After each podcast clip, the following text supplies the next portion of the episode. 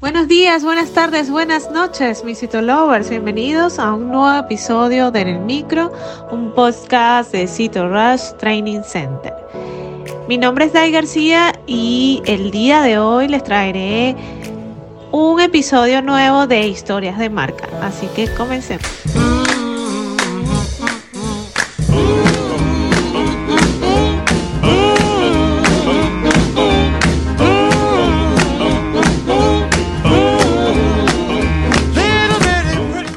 Apple, la creadora del iPod, estaba a punto de quebrar hace más o menos 15 años. Steve Jobs, quien fundó la corporación, había regresado a la compañía de la manzana. En su diagnóstico de los problemas, dijo que Apple tenía una larga línea de productos, bastante mediocre por cierto, mala logística y una marca con muchos retos, cuyo más grande enemigo era ella misma. Michael Dell realmente pensaba que Apple debía cerrar. Así de mala estaba la situación. Jobs recortó esa línea radicalmente, insistía en que los productos se volvieran de alguna manera sexys, lanzó su cadena de tiendas insignias, las cuales son las Apple Stores, y se envolvió en una locura cruzada de implacable mejoramiento. Como un astuto mercadólogo que no solía preguntarle a la gente lo que le gustaría, Jobs entendió que él y su compañía estaban en el negocio de la electrónica de consumo, no en el de la computación. Él hizo que las personas que lo rodearan hicieran las cosas sencillas de manera efectiva. Apple es legendaria como líder en los mercados que nunca descansa a la hora de hacer los productos mejores o más rápidos, o más ligeros, o más luminosos, o simplemente totalmente diferente a lo que existe en el mercado.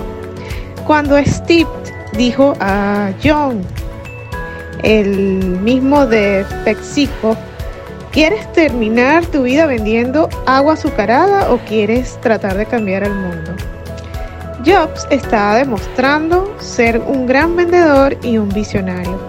A mí particularmente mm, me parecen magníficos dos logotipos fundamentales. Me causan mucho placer cada vez que, los veo. El primero es el de Apple, una manzana que anteriormente era de seis colores y franjas, con una mordida hecha por una computadora, que representa el jardín de Edén en su versión del siglo XX, del siglo pasado.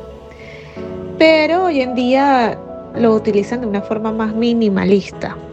Y bueno, es perfecto, es sencillo y además muy divertido. Y el otro logo es el de Google, que es eh, bastante colorido, como lo fue al inicio del logo de Apple. Y pues eh, ha podido jugar a través de, de sus páginas, a través de los doodles en épocas o días festivos. Eso lo hablaremos en otro episodio.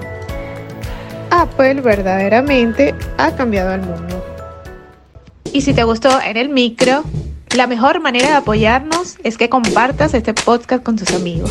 Puedes escucharnos en tu plataforma de podcast favorita o a través de Spotify, iTunes, Google Podcast y otras plataformas. Asimismo, puedes escucharnos desde nuestra página web www.citorushdc.com. Asimismo, recuerda revisar nuestros artículos en el blog en la misma página web y seguirnos en las redes sociales como arroba en Twitter, Facebook, Instagram y TikTok y suscribirte al canal de YouTube.